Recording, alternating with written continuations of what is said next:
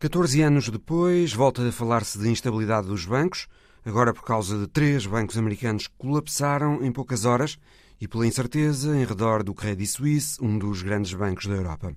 O novo passo para consolidar as alianças americanas no Indo-Pacífico, com a construção de novos submarinos nucleares para a Austrália e o acordo de normalização de relações entre o Irão e a Arábia Saudita, um acordo mediado pela China. E ainda, 20 anos depois da invasão americana do Iraque, ouvimos um antigo prisioneiro da infame cadeia de Abu Ghraib. São os temas para este Visão Global. Bem-vindos.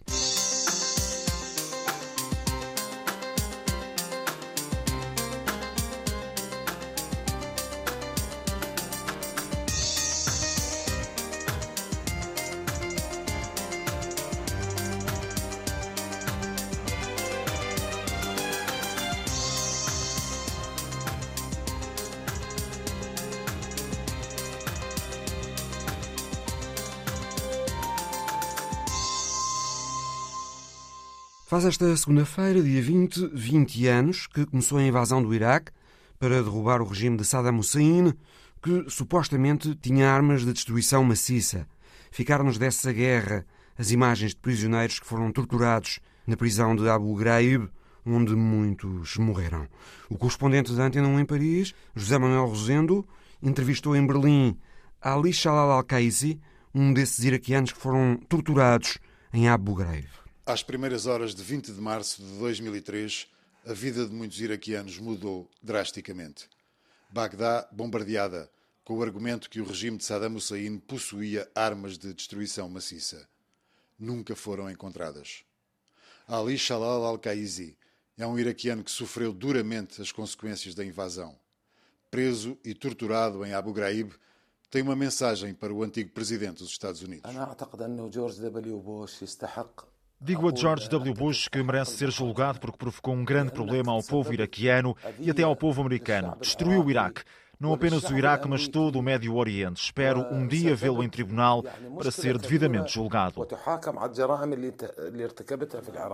Ali Shalal al-Qaizi considera que George W. Bush e Tony Blair são criminosos que destruíram o Iraque. 20 anos depois da invasão do país, em situação de invalidez, Ali Shalal al-Qaizi vive na Alemanha beneficia de uma habitação social, um pequeno subsídio e assistência médica. Pouco depois da invasão do Iraque, foram conhecidas fotografias que revelavam a tortura, a desumanidade e as violações de direitos humanos na prisão onde Ali Shalal al-Qaizi esteve cerca de um ano.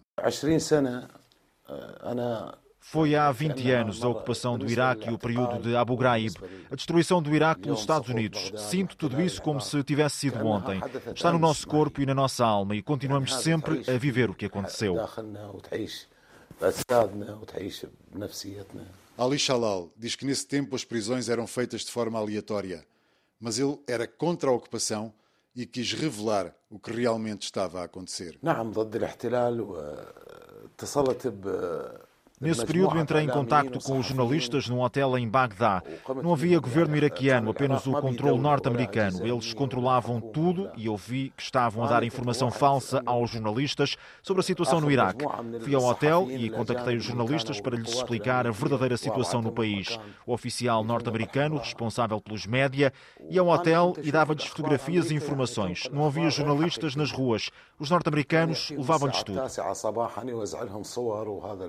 الفلوبي أو السيدي ما أعرف كان بوقتها. وهو يعني عن طريق الأخبار عن العراق كلها تتوزع. O caos. Logo a seguir à invasão estava à vista. Ali Shalal mostrou aos jornalistas as consequências da guerra. Eu vivia junto ao aeroporto de Bagdá, onde houve uma das maiores batalhas. Os norte-americanos destruíram tudo. Os mortos desta batalha foram colocados perto da minha casa, num terreno que era um campo de futebol onde as crianças jogavam. Quando eu falei disto aos jornalistas, eles interessaram-se pelo caso. وجدت ان الصحفيين كلهم تحمسوا للخروج معي وخصوصا الامريكان يعني للامانه As notícias começaram a sair e os militares norte-americanos não gostaram. Telefonei para a recepção do hotel só para dizer que estava tudo bem com os jornalistas e que iríamos regressar. Mas o recepcionista disse-me para não voltar ao hotel porque o oficial norte-americano, responsável pelos média, tinha visto outras notícias para além daquelas que ele tinha dado aos jornalistas. Ele dizia aos jornalistas que se saíssem do hotel seriam mortos, porque não havia governo e ninguém controlava a situação.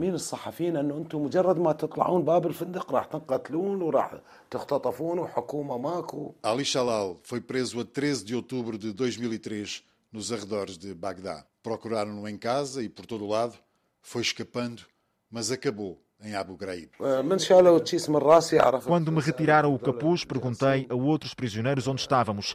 Disseram-me que estávamos em Abu Ghraib. Sabia apenas que era uma prisão de onde Saddam Hussein tinha libertado todos os presos antes da guerra. Esteve preso durante cerca de um ano.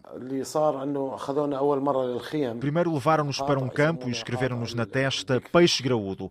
Foi apenas uma conversa inicial. Eu estava confuso porque perguntaram se eu era sunita ou xiita. Foi a primeira vez que me perguntaram tal coisa. Recusei responder. Disse-lhes eu sou iraquiano.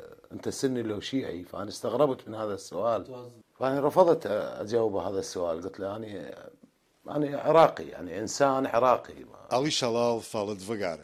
Faz pausas, revive cada momento passado em Abu Ghraib. Ameaçaram enviá-lo para Guantánamo, de que nunca tinha ouvido falar. Depois começaram as torturas.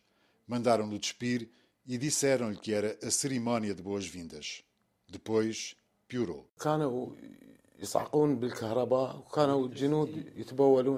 Usaram eletricidade. Os soldados urinaram para cima de mim. Fizeram tudo, até o cano da arma colocaram em locais especiais do corpo. Também colocaram cabos de vassoura, encostaram uma arma à cabeça e gritaram: Eu mato-te, eu mato-te. بأماكن حساسة بالجسم وهذا يسحب الأقسام مال البندقية يخليها أنا يسوي لي إعدام إعدام As torturas continuaram. Mandaram-no deitar no chão, de bruços, apoiado nos cotovelos. وجابوا قت هاي شوية أصغر من هذا Depois colocaram duas mesas ao meu lado com um grande altifalante de cada lado e a música muito alta. Devia ouvir-se a dois quilómetros de distância. Babilónia, Babilónia, Babilónia. A música alta não era uma tortura menor. Depois tapavam-me a cara e começavam a despejar água, fazendo-me sentir que estava a afogar-me. Estive nu durante 15 dias. Esteve 68 dias em isolamento, na cela número 49. As memórias estão bem registadas. Da primeira vez que me deram choques elétricos, senti que os meus olhos iam saltar. Comecei a sangrar através do capuz. Deitaram-me no chão, chamaram o médico. Usaram as botas para me abrirem a boca. Depois deitavam água. Outra memória que ficou gravada é a dos militares que o torturaram. Um deles, Charles Greiner foi condenado pelo que fez em Abu Ghraib.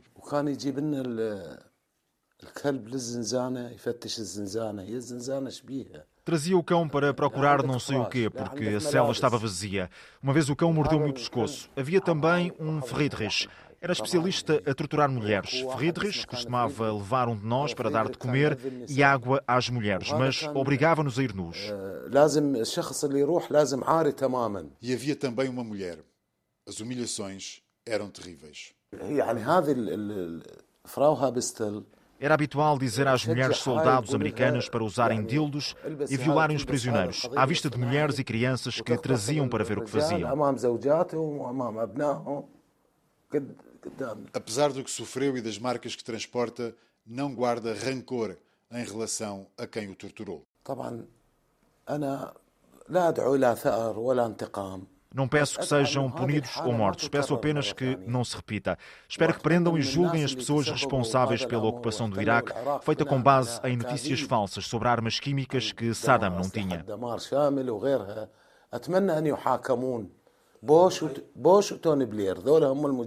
Quando começaram os processos contra as empresas privadas que trabalhavam em Abu Ghraib, sob orientação da CIA, ofereceram-lhes dinheiro para um acordo que evitasse os julgamentos.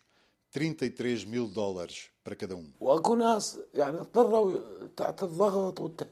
Houve prisioneiros que aceitaram devido à pressão dos governos dos países onde viviam, porque têm mulher e filhos. Um amigo que vive na Jordânia disse-me que aceitou devido a essa pressão e porque não tinha dinheiro para comprar leite para os filhos. O meu número na lista de prisioneiros era o 1500. Imagine quantas pessoas eles prenderam e torturaram em Abu Ghraib. Dos governos iraquianos nunca recebeu qualquer ajuda.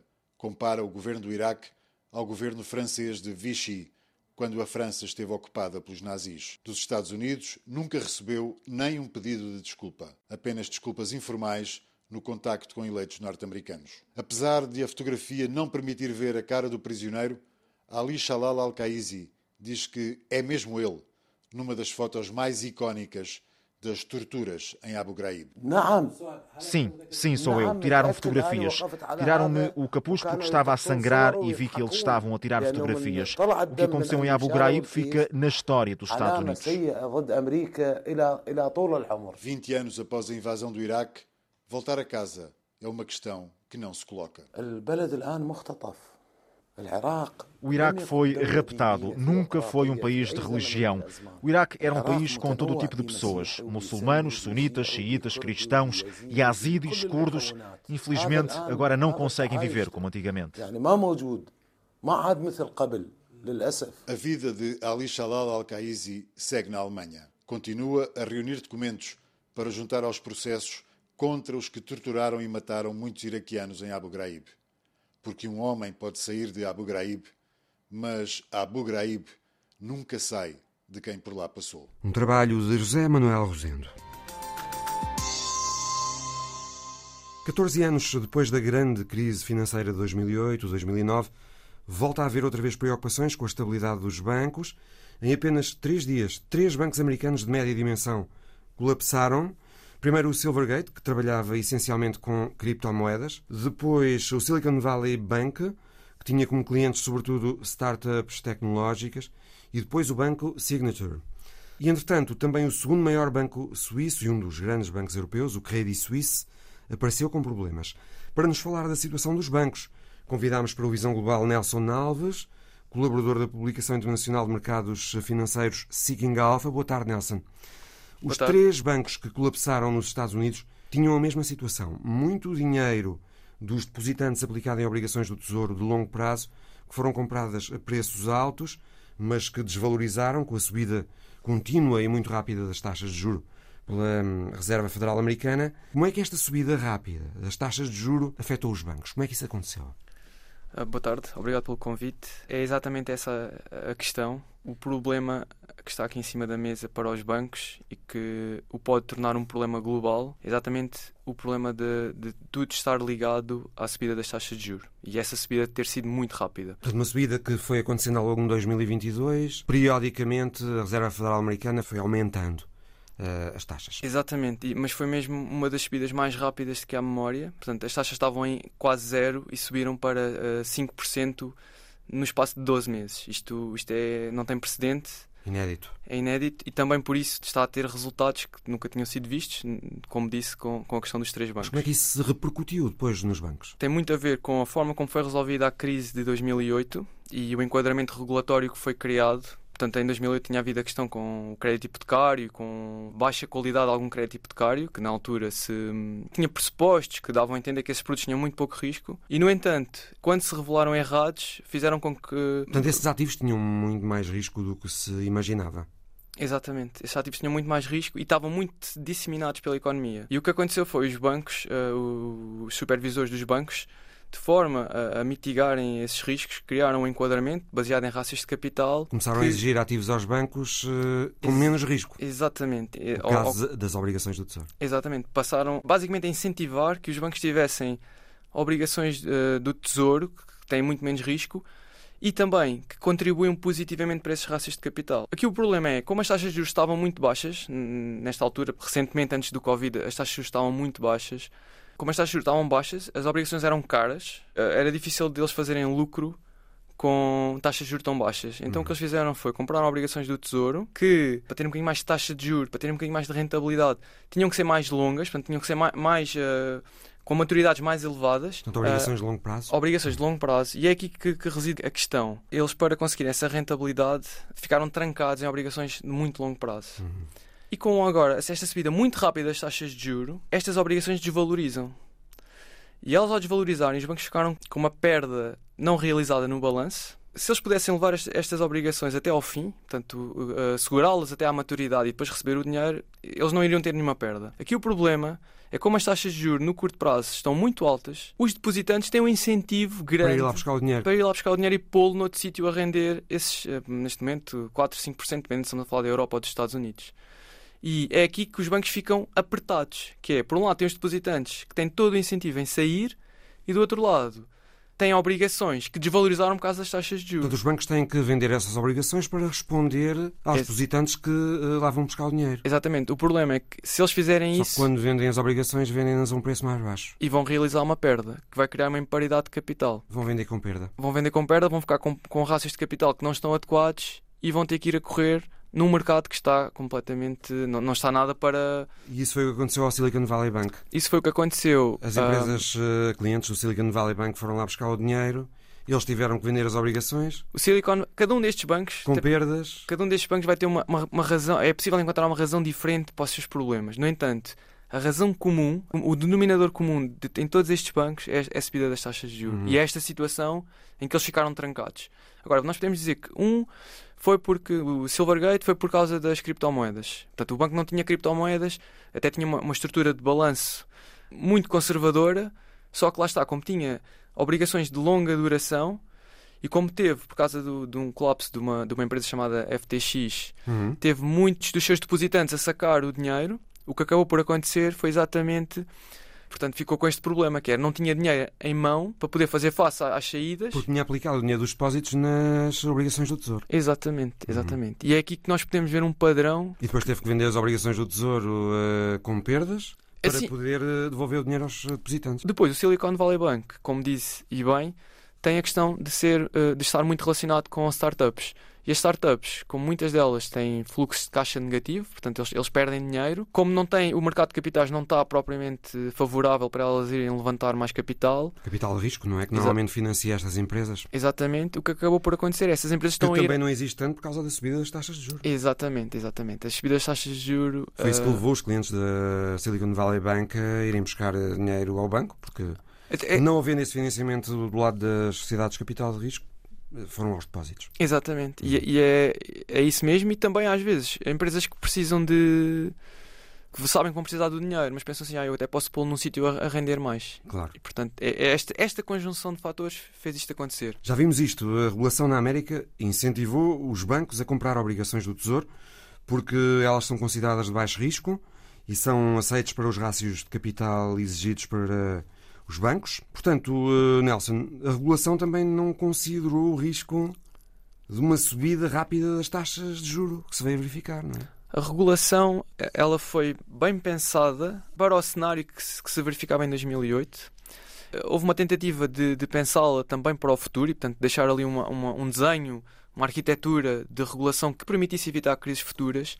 Mas é preciso eh, ter sempre em consideração que isto é muito dinâmico e que as coisas mudam e que a própria realidade de, de social e económica muda. E se calhar isto eh, agora vai pôr toda a gente a falar outra vez dos problemas da regulação, como torná-la mais efetiva. Exatamente. E, e aqui é, é, preciso considerar coisas tão simples como o facto das redes sociais hoje em dia terem um grande impacto, mudarem também a forma como as pessoas reagem a este tipo de fenómenos. Esse é um dado algo surpreendente. A velocidade com que estes bancos colapsaram. Por exemplo, no Silicon Valley Bank, 42 mil milhões de dólares em depósitos desapareceram num só dia. Num só dia. Podíamos dizer Isto só é possível agora com a banca online, as aplicações. Não? Exatamente. É exatamente é aí que eu queria chegar, que é, que é é muito mais fácil hoje em dia eh, uma pessoa. A pessoa não tem que ir para a fila do banco uhum. preencher um formulário para levantar o dinheiro ou para fazer uma transferência. Chega ao telemóvel. A pessoa chega ao telemóvel, agenda uma transferência. A transferência não é imediata, mas fica a operação pendente. Exatamente. Existe um problema qualquer num banco, é, é disseminado pelo Twitter, é disseminado pelo Facebook, é, é disseminado pelas redes sociais, de uma forma geral que era uma coisa que também não acontecia antigamente. Portanto, antigamente as pessoas tinham que ler no jornal do dia a seguir uh, que havia problemas num banco. Hoje em dia as pessoas sabem num minuto uh, o, o, que está a acontecer. Até esse, o fogo aqui ele logo se propaga pela floresta. Exatamente. A regulação tem que ser repensada e tem que ser readequada. Portanto, acho que esse diálogo vai ter, vai, ter mesmo que existir no futuro. Nelson Alves, sabe-se que nos Estados Unidos, eh, sabe-se que nos Estados Unidos os bancos, no seu conjunto, têm 620 mil milhões de dólares de chamadas perdas não realizadas, ou seja, ativos, como as obrigações do Tesouro, que perderam valor e ainda não foram vendidos. Entretanto, soubemos que já outro banco americano médio, o First Republic, perdeu um quinto do valor de mercado depois da Standard Poor's ter revisto o rating do banco para lixo. Haverá muito mais bancos na América com esta vulnerabilidade das obrigações do Tesouro? Bancos no fio da navalha, digamos? Eu creio que sim. Uh, não quero estar aqui também a espalhar o pânico, mas eu creio que sim, mas uh, sobretudo os bancos mais pequenos, os, bancos, os chamados bancos regionais. Porque os bancos regionais estão a ser presa para os grandes bancos nacionais nos Estados Unidos. Bancos regionais como o Silicon Valley Bank, Exatamente. como o Signature, como o First Republic. Exatamente. O grande denominador comum neste caso tem sido que eles são todos regionais. E, e, quem está a ganhar eh, os depósitos são normalmente os JP Morgans, os, os grandes bancos, portanto, os Bank of Americas. Esses são os bancos que estão a conseguir não só não sofrer uh, para já, como até uh, ganhar um pouco com isso. Porque oferecem outra confiança aos depositantes. Exatamente. Os hum. depositantes, é, os depositantes sobretudo, o que pensam é estes bancos são demasiado grandes para falharem. Portanto, os reguladores não os vão mesmo deixar cair. Mas estes médios são talvez demasiado importantes também para falharem. Houve uma intervenção muito rápida a nível federal nos Estados Unidos para tentar estancar logo o problema destes três bancos. A administração federal disse logo que todos os depositantes estavam protegidos o Banco Central Americano ofereceu condições muito vantajosas para financiar eh, os bancos precisem. Portanto, eles podem trocar ativos por dinheiro uh, muito facilmente. São aceitos como colaterais obrigações do Tesouro e hipotecas pelos seus valores faciais, portanto, não são consideradas as desvalorizações dos títulos. O dinheiro é emprestado com um juro baixo. No Reino Unido, as autoridades também tentaram acalmar. O uh, eh, HSBC comprou o ramo britânico do Silicon Valley Bank por uma libra pondo água na fervura. Estas medidas, Nelson, foram tomadas para acalmar os ânimos e evitar corridas aos depósitos que possam criar mais problemas. Será que vão conseguir? Eu acho que estas medidas têm o seu lado de elegante, uh, na medida em que realmente oferecem aqui uma certa segurança. Uh, eu acho que elas visam dois objetivos. Um que é não deixar de modo algum que isto se alastre aos grandes bancos, porque isso seria mesmo catastrófico. Mas eu acho que o, o ponto mais importante é que elas visam não deixar chegar os problemas ao tecido empresarial americano. O deixar estes Garantir bancos... que as empresas terão sempre liquidez para pagar empregados, para continuar as operações. Exatamente, porque há uma corrente de pensamento que diz que, ok, os bancos se falharem, as pessoas até 250 mil euros estão garantidas, 250 mil dólares, perdão, estamos a falar em dólares. Sim. Elas estão garantidas e não, não há esse problema. A Administração Federal Americana garantiu todos os depositantes, mesmo aqueles que têm Exatamente. Uh, e vamos... Depósitos acima dos 250 mil dólares, que no caso do Silicon Valley Bank era a maior parte dos casos. Exatamente. As empresas de Silicon Valley, as empresas startups tecnológicas tinham lá depositado muito mais do que isso. Exatamente, e, essa é a questão que eu creio que é importante, é que há uma corrente de pensamento que diz, ok, todas as pessoas que têm mais do que 250 mil euros já são inteligentes o suficiente para, ou inteligente não é bem o termo, é, já, já são conhecedoras o suficiente de, de, dos mercados e, de, e do risco para conseguirem fazer uma análise de risco e, e, saberem que não podem lá ter o dinheiro todo ou que têm que, que parquear o dinheiro noutros sítios. No entanto, isso não é a verdade. Quer dizer, eh, as empresas, por exemplo, há empresas que têm simplesmente gestão de tesouraria que parqueiam o dinheiro num, num, banco e não estão à espera que o banco na semana seguinte diga: olha, agora destes 5 milhões que aqui tem, só tem 250 mil euros. E portanto, isto não é razoável. E, e eu, eu, creio que muito bem os, os supervisores, os reguladores nos Estados Unidos decidiram logo parar aí com o problema, mesmo que isto crie algumas implicações morais e éticas. Quando se pesa na balança, eu creio que é mais favorável querer manter o tecido empresarial saudável do que deixá-lo cair. Nelson, uh, e na Europa? Temos ouvido as autoridades europeias a desdramatizarem, a dizerem que o sistema financeiro europeu é agora mais forte do que em 2008. Mas esta turbulência no sistema bancário pode alastrar a Europa? Os bancos europeus estão expostos às mesmas vulnerabilidades que os americanos? Essa conversa de que o sistema europeu está agora mais robusto, e mesmo em comparação com o sistema americano, era a mesma conversa que eles nos disseram em 2008 e, e que estávamos mais ou menos uh, protegidos e depois veio-se a descobrir que afinal estavam cá uh, os produtos todos tóxicos do crédito hipotecário e, e tudo mais. Portanto, o que eu diria é que eu creio que o problema de base, que é aquele problema que nós identificámos no início, que tinha a ver com a subida muito rápida das taxas de juro, o problema que isso tem na, na parte do balanço, portanto, na, na, desvalorização dos ativos dos bancos, e depois no outro lado, que é no lado dos depositantes, o incentivo que dá aos depositantes para sair, eu acho que isso também está presente aqui na Europa, porque a Europa também fez uma subida muito rápida das taxas de juros, muito na, nas pegadas da Fed. Uhum e, portanto, eu creio que esse problema está aí também. O que se passou com os bancos americanos levou a uma queda dos estoques bancários na Europa. Presumo que, porque por muito que as autoridades tentem descansar as pessoas, também há aqui um fator mais incontrolável, que é o medo dos uh, depositantes, uh, o medo de que mais bancos tenham vulnerabilidades idênticas e tentam levar o seu dinheiro para lugares mais seguros. Não é? Exatamente, e, e, e não só. Portanto, o medo é um excelente uh, motivador. Mas também, lá está, uh, e, posso dar o exemplo de Portugal. Nós em Portugal os certificados da Forro pagam 3,5% e não há nenhum banco que pague isso. E, portanto, e, portanto a tentação de. Haverá a tentação de levar dinheiro para os certificados da Forro. Exatamente. Tirar dos bancos. Exatamente. E, nós, e, nós vemos essa, e nós vemos essa conversação acontecer hoje em dia. Nós vemos os CEOs dos bancos dizerem que os certificados da Forro não deviam, se calhar, pagar tanto nós temos uh, depois os governantes a dizerem: pá, sim, se calhar os bancos vão ter que rever isto no futuro. Claro que não podem dizer que é agora, porque se for agora, os bancos não têm margem bancária para poder operar a pagar, portanto, para, para igualar os certificados da Forro. Isto não vai acontecer. Portanto, é uma situação sensível. O que eu estou a dizer não é que vamos ter aqui problemas, portanto, também não quero criar esse alarmismo. Uh, o que eu percebo, e se olharmos para. É preciso estar alerta. É preciso estar alerta é preciso que as pessoas sejam transparentes na comunicação. Acho que é melhor do que estarmos aqui a dizer que não se passa nada, porque essa conversa do não se passa nada, eu temo que muitas vezes é o que faz com que as pessoas passem a acreditar que se calhar se passa alguma coisa. Claro. Ora bem, apesar destes impactos das taxas de juros elevadas na estabilidade dos bancos, pelo menos para já a tendência dos reguladores parece continuar a ser uh, para continuar a subir as taxas de juros por causa da inflação, que ainda não está controlada. Esta semana o Banco Central Europeu voltou a subir a taxa de juros de referência em 50 pontos base. Isto significa que vai continuar a pressão sobre os bancos, Nelson? Eu diria que isto é mais uma acha na fogueira, mas é assim, o Banco Central Europeu ele tem uma função de reação que é, é muito dependente daquilo que faz a Reserva Federal. Hum. E tem sido, pelo menos nos últimos tempos. E o que aconteceu foi, uh, quando a narrativa era que a inflação era transitória, eles não subiram taxas, tal como a Reserva Federal não fez. Quando a Reserva Federal o fez, eles esperaram mais um pouco e depois começaram a subir. E, portanto, o Banco Central Europeu não é o melhor indicador para nos dizer a nível global como é que isto vai, vai Temos ficar. que olhar é para o que é que faz a Fed. Exatamente, exatamente. Uhum. Eu creio que. Porque assim, o Banco Central Europeu até tem um histórico de cometer erros, de fazer subidas de taxas de juro que depois, uh, passado um mês, tem que estar a reverter porque não se adequava a nada. Isto aconteceu em 2008, aconteceu em 2011 e, portanto, eh, o Banco Central Europeu, quando tenta tomar a iniciativa, até a coisa tende-lhe a correr mal.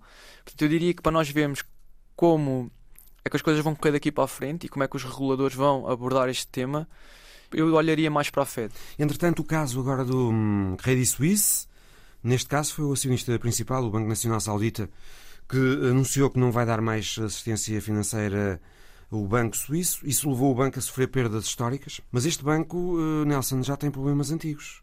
Sim. Os problemas agora do Credit Suisse têm alguma coisa a ver uh, também com a subida das taxas de juros?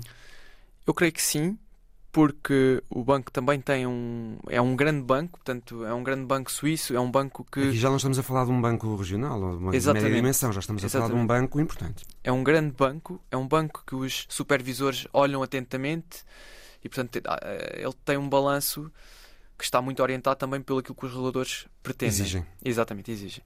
A questão aqui é, o banco já trazia muitos problemas do passado e é preciso perceber que há coisas desde lavagem de dinheiro, desde coisas que foram que o próprio banco deu como culpado e que já assombram desde espionagem eh, corporativa, de terem despedido executivos e terem espiado no que eles estavam a fazer. Há, há uma Mas há aqui também o timing. Uh, isto acontecer quando uh, aconteceu o colapso dos três bancos britânicos. Exatamente. Tem muito a ver com isso. É que os problemas já lá estavam. O que explotou a crise neste banco foi, foi a taxa de juros. Portanto, as hum. taxas de juros acabam por ser o denominador comum. Também aqui as autoridades foram rápidas a responder.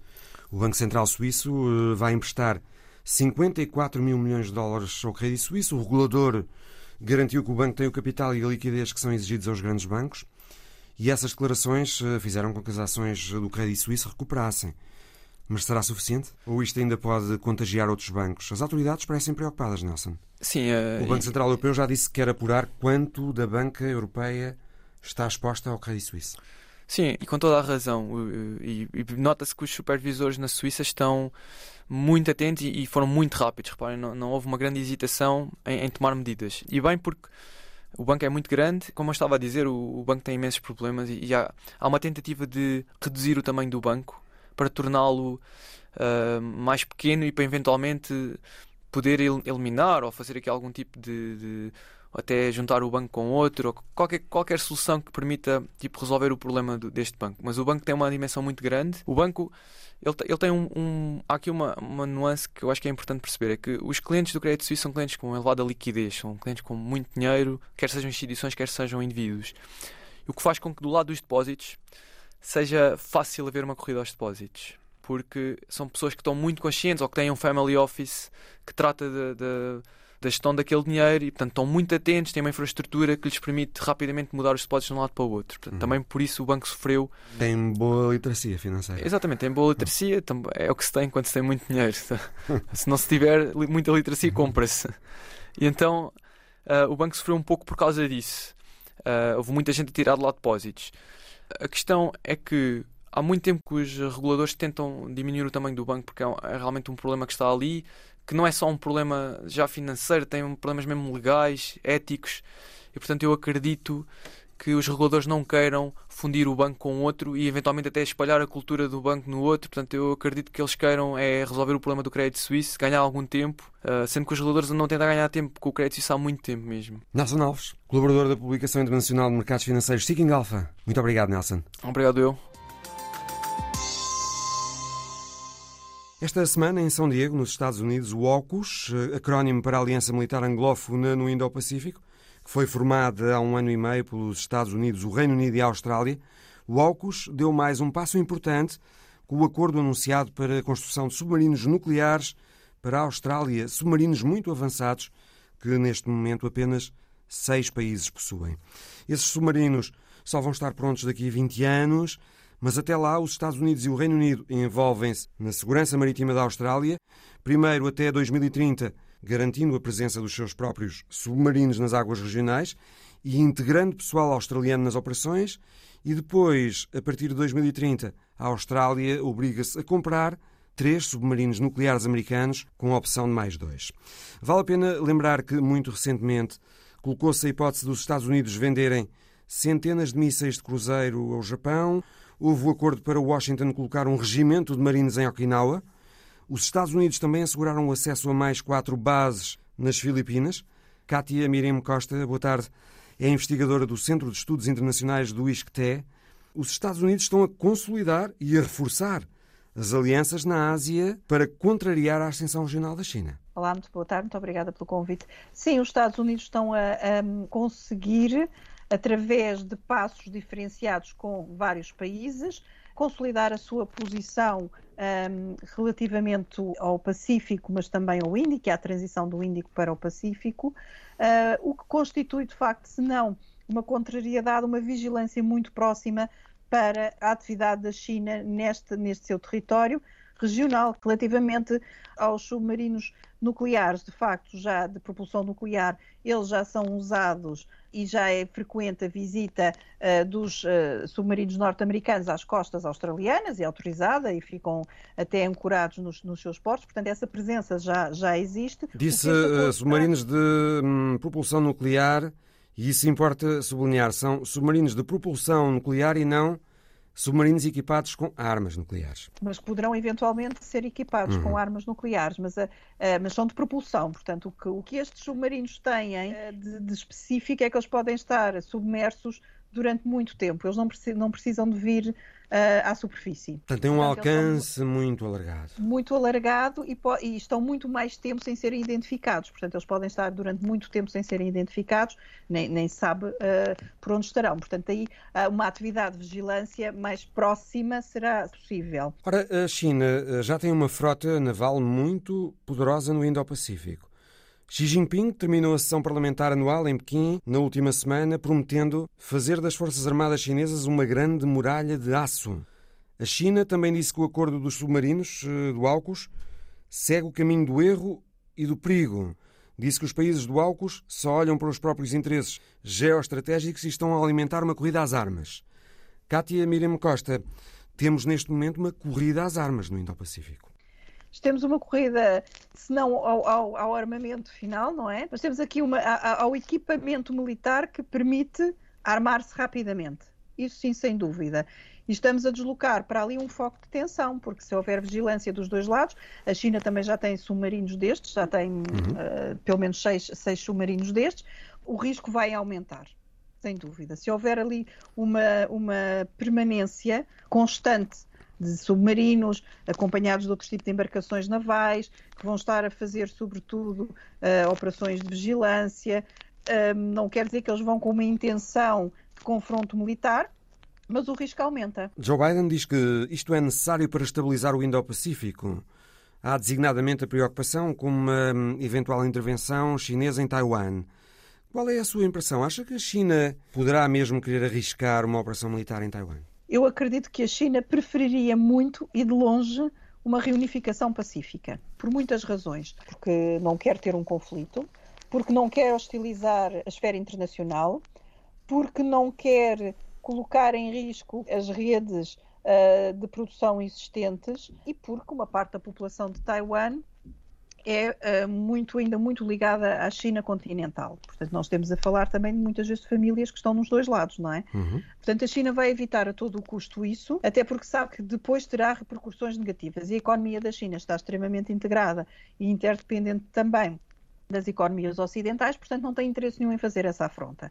Portanto, esse será o último passo se todos os outros falharem, porque a China também sente que não tem o poder suficiente, uh, nem o interesse declarado para fazer isto numa forma violenta, agressiva. Taiwan também não consegue resistir à China, não é? Taiwan está muito próximo da, da costa um, chinesa. De facto, muito próximo. É? Portanto, uhum. Taiwan, mesmo com algum apoio externo, teria muita dificuldade em, em resistir a, a, uma invasão chinesa, se fosse esse o caso, não é? O que poderia acontecer era, a partir dali, gerar-se um conflito em toda a, a, região, não é? E daí, se calhar, haver este reforço com as relações com o Japão, com as Filipinas, provavelmente com a Coreia do Sul, que até tem uma grande uh, interdependência dos Estados Unidos em termos militares. Portanto, tudo isto dá uma nova conformidade àquela região, que era uma região em que de facto os Estados Unidos eram a potência dominante. Portanto, e isto uh, há aqui um desafio e uma competição até por parcerias com os países uh, do Pacífico, portanto, que são extremamente ricos, por exemplo, em terras raras. Uhum. Portanto, há aqui também um fundo económico nesta competição. As relações entre os Estados Unidos e a China estão no nível mais baixo em muitas décadas. Desde que Nancy Pelosi visitou Taiwan, que estão vários canais de comunicação suspensos, incluindo os diálogos militares. Depois houve as medidas contra as medidas norte-americanas contra a exportação de microchips para a China. Depois houve o episódio do balão. Uh, Joe Biden disse que espera falar em breve com Xi Jinping. Acha que essa cimeira vai acontecer? Pergunto porque há muita desconfiança chinesa. Pequim diz que não quer conversar só por conversar. Quer ver boa vontade da parte dos americanos, quer ver ações práticas para melhorar as relações? Uh, sim, uh, creio que era desejável que isso acontecesse. Ou seja, é muito desejável que eles voltem a encontrar os dois presidentes. É muito desejável porque quer dizer que se mantêm as relações ao mais alto nível. Ao nível do, diplomático, elas existem sempre, porque são, são dois países que estão ligados, nem que seja ao nível comercial e económico, portanto, comercial e económico em termos de cadeias de produção, de cadeias de valor. Portanto, há, há sempre ali uma, uma, uma ligação e há sempre uma conversa diplomática permanente. Mas essa Mas conversa já foi, já teve mais qualidade, digamos, do já que tem qualidade. atualmente. Agora, a China quer, quer exigir aos Estados Unidos é que não quer um discurso vazio não quer uma conversa vazia. Uhum. Quer que os Estados Unidos se sente com a China a resolver provavelmente problemas do mundo e a ser visto como um parceiro global, porque a atitude da China em relação aos Estados Unidos também foi mudando. E nós vemos isso, por exemplo, até na última vez que o presidente Biden se encontrou, primeira e última vez que se encontrou com o presidente Xi Jinping, foi o facto de Xi Jinping ter ficado à espera, chegar primeiro, mas ficar à espera que Biden percorra o caminho e chegue até ao centro para lhe apertar a mão. Portanto, eles estavam ali numa a relação de perfeita uh, igualdade, uhum. de partilha de um, de um, palco internacional, mas em perfeita igualdade. Portanto, isto é algo novo, é algo muito novo na, na, nas relações entre os Estados Unidos e a China e também no posicionamento global da China. Kátia Miriam Costa foi na China, em Pequim, que foi anunciado o surpreendente acordo do Irão e da Arábia Saudita para normalizarem relações. Um acordo com mediação chinesa. Isto também foi uma afirmação de poder chinês nos palcos internacionais? Conseguir juntar eh, estes dois inimigos figadais? Irão e Arábia Saudita? É um, é um passo para a afirmação internacional, mas é um trabalho longo que a China tem vindo a fazer uh, e que nos tem passado muito despercebidos, eh, creio eu, aos olhos ocidentais. A China, um, há muitos anos, criou o Fórum uh, China-Estados Árabes, que não inclui uh, o Irão, mas que inclui a Arábia Saudita e todos os Estados Árabes. E abriu aí, em termos regionais, um canal permanente diplomático de diálogo, de conversação com estes países, ao qual a Arábia Saudita nunca foi rogada, portanto, sempre esteve neste canal. Por outro lado, sempre manteve a China uma relação próxima com o Irão. Quer isto dizer que a China conseguiu estar sempre com os dois inimigos e atraí-los para o seu próprio projeto de desenvolvimento de formas diferentes. Apesar que a Arábia Saudita, como sabemos, sempre foi um aliado tradicional dos Estados Unidos. Mas a Arábia Saudita tem vindo a proclamar também uma posição internacional muito mais reforçada. Uh, e até a introdução de algumas reformas foi para o seu reconhecimento internacional, porque a Arábia Saudita também pretende ser uma potência regional. Uhum e está envolvida nos conflitos regionais diretamente e tem esses conflitos para resolver. De facto, também, Kátia, ainda não, ainda não sabemos se vai haver de facto normalização de relações. Os dois países têm agora dois meses para demonstrarem a boa vontade negocial neste processo. Mas este acordo, Sim, mas... este acordo é coerente com aquilo que a Arábia Saudita tem vindo a fazer. Os sauditas parecem estar agora mais virados para o desenvolvimento económico do que para as confrontações. E por isso já se reconciliaram com Israel, com a Turquia, com a Síria. Também apoiaram um cessar-fogo no Iémen. Exatamente. Isto é um passo, é mais um passo. Portanto, tanto para a Arábia Saudita como para a China, foi mais um passo. A China na uhum. sua influência no Médio Oriente, a Arábia Saudita na construção da sua influência um, regional uh, e, como muito bem diz também, no seu foco no desenvolvimento. A Arábia Saudita tem um grande programa, por exemplo, de transição energética e não dependência das energias carbónicas. E está já a desenvolvê-lo, quer criar cidades tecnológicas. Uh, e a China poderá ser um parceiro muito atraente para isso. Recentemente também lado, anunciou a criação de uma nova companhia aérea, a Riyadh Air, com 100 destinos, também como pilar desse desenvolvimento económico saudita. Exatamente. E, aliás, nestas negociações, um dos aspectos que é referido é o investimento no Irão. Porque o Irão tem tecnologia, tem inovação, tem ciência, tem essa capacidade. E a Arábia Saudita tem o capital. E o facto da negociação ter sido feita com, debaixo deste chapéu da China também nos mostra que a China se afirma como ator internacional, torna-se um mediador credível, que era algo que as pessoas até existiu assim alguma dúvida quando a China se veio dizer que poderia mediar o conflito na Ucrânia, porque a China não tinha experiência em mediação internacional, porque a China de facto ainda tem um grande déficit de soft power dentro da esfera internacional, mas a China agora consegue mostrar que consegue levar a cabo este acordo, que as, as duas partes aceitaram estabelecer representações diplomáticas nas capitais recíprocas e mandar para lá um embaixador. Portanto, há agora uma série de questões que irão ser afinadas, mas os pressupostos de negociação estão lá e já estão aceitos pelas duas partes. E, e, e as duas partes consideraram que foi equilibrado, portanto, que a solução encontrada foi equilibrada uh, e foi de ganho mútuo. Este reconhecimento é algo que reforça muito o papel da China.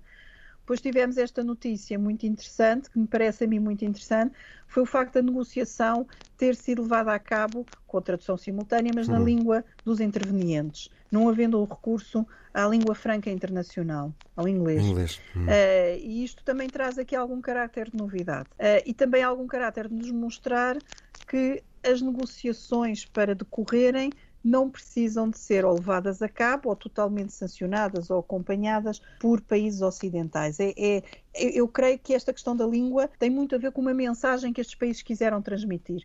O Irão, por ter sofrido o isolamento, pelas sanções do isolamento eh, dos países ocidentais, a China, porque se quer afirmar internacionalmente, uh, e até usa dizer que se Uh, não houver, se começar a haver desintegração do sistema internacional, está apta a criar um sistema alternativo e a Arábia Saudita, que também se quer afirmar como a líder do mundo árabe. Portanto, há, há aqui um, um, um, jogo diplomático com muitas mensagens, eh, que eu creio que tem muitas mensagens e que poderão ter muitas leituras e que no futuro terão muito, muitas mais, porque, como muito bem disse o Mário Rui, ainda estamos aqui no início do processo. Cátia Miriam Costa, teoricamente, pelo menos, a normalização de relações entre o Irão e a Arábia Saudita pode ter implicações positivas na região. Pode ajudar a resolver o problema no Iêmen, onde os rebeldes úteis são apoiados pelo Irão e o governo pela Arábia Saudita. Pode a Arábia Saudita voltar ao Líbano, a quem proporcionava uma ajuda financeira importante, mas de onde saiu com a ascensão do Hezbollah, pró-iraniano e ao Líbano daria jeito de voltar a contar com a Arábia Saudita, porque o Líbano está numa crise económica muito profunda. Pode ajudar também a estabilizar o Iraque, que há 20 anos eh, é uma arena da rivalidade saudita e iraniana. Só a Israel é que esta normalização de relações entre o Irão e a Arábia Saudita é que parece não interessar. Sim, é, é, é, o país para o qual será menos interessante, eu creio, porque para todos estes países eles podem de alguma forma beneficiar desta estabilidade, da não confrontação por todas as razões que muito bem apontou, por esta confluência de vontades, que agora é mais, não diria fácil, mas progressivamente vai sendo mais possível de, de, de solucionar, enquanto nós temos do outro lado Israel, que poderá potencialmente ficar mais isolada, porque a Arábia Saudita, tendo Uh, se for para se projetar e resolver todos estes conflitos, poderá deixar cair, não as relações, pode manter relações, mas deixar cair um, um, processo de aproximação que tinha em relação a Israel, até porque Israel, nos últimos tempos, tem aproveitado para tornar a sua posição relativamente à Palestina muito mais dura. Portanto, há aqui uma. Há um crescendo muito extremamente conservador no lado de, de Israel e há este acordo que pode contrabalançar no sentido, no sentido contrário. E os Estados Unidos, como é que olharão para este acordo? Entre Riad e Teherão? Este acordo não, não é interessante para os Estados Unidos. Não é interessante porque a Arábia Saudita é um seu uh, aliado de sempre e porque os Estados Unidos sempre pretenderam uh, isolar uh, o Irão. Uhum. Portanto, até porque o Irão depois também tem a sua parceria com a Rússia, porque o Irão sempre foi muito próximo da Rússia e da China, portanto não há interesse dos Estados Unidos que agora, de repente, estes dois. Porque o potencial é a criação ali de um bloco uh, muito mais forte regionalmente e muito mais concentrado no seu. olhando muito mais para si e menos para as alianças externas, não é? Ou concentrando mais no que são os seus interesses nacionais e regionais do que aquilo que são as alianças potenciais com estas potências mais globais. Kátia Miriam Costa, investigadora do Centro de Estudos Internacionais do ISCTE, muito obrigado. Obrigada eu. Da China chega-nos a história da semana de Alice Vilaça. Tempo e dinheiro para amar e cuidar. Pode ser este o lema para a campanha de aumento de natalidade na China. O governo chinês está preocupado com a diminuição da população depois de dados do ano passado mostrarem que a população chinesa diminuiu pela primeira vez em seis décadas 60 anos. O governo pediu ajuda a um grupo de conselheiros políticos e, na resposta, foram apresentadas 20 recomendações para aumentar a taxa de natalidade. Os especialistas dizem que, no melhor cenário, o máximo que será conseguido é travar o declínio populacional. A China está nesta situação, sobretudo por causa da política de filho único imposta entre 1980 e 2015. Em 2021, as autoridades aumentaram o limite do número de filhos por casal para três, mas os resultados foram limitados. E mesmo durante o período de confinamento por causa da pandemia da Covid-19, manteve-se a resistência dos casais em terem mais filhos. Entre os fatores dissuasores para os jovens decidirem ter mais filhos estão os elevados custos de creches e escolas, uma rede de apoio social frágil e desigualdade de género. As propostas para o aumento da taxa de natalidade, feitas no encontro anual da Conferência Consultiva Política do Povo da China, vão desde subsídios para as famílias que têm um filho pela primeira vez e não só para quem tem o segundo e terceiro, como acontece nesta altura na maioria das províncias. Aumentar a educação pública gratuita e melhorar o acesso a tratamentos de fertilidade. Entre as propostas, há ainda uma que pede o fim de todas as medidas de planeamento familiar, incluindo o limite de três filhos, e uma outra que pede o fim da obrigação das mulheres estarem legalmente casadas para registar os filhos.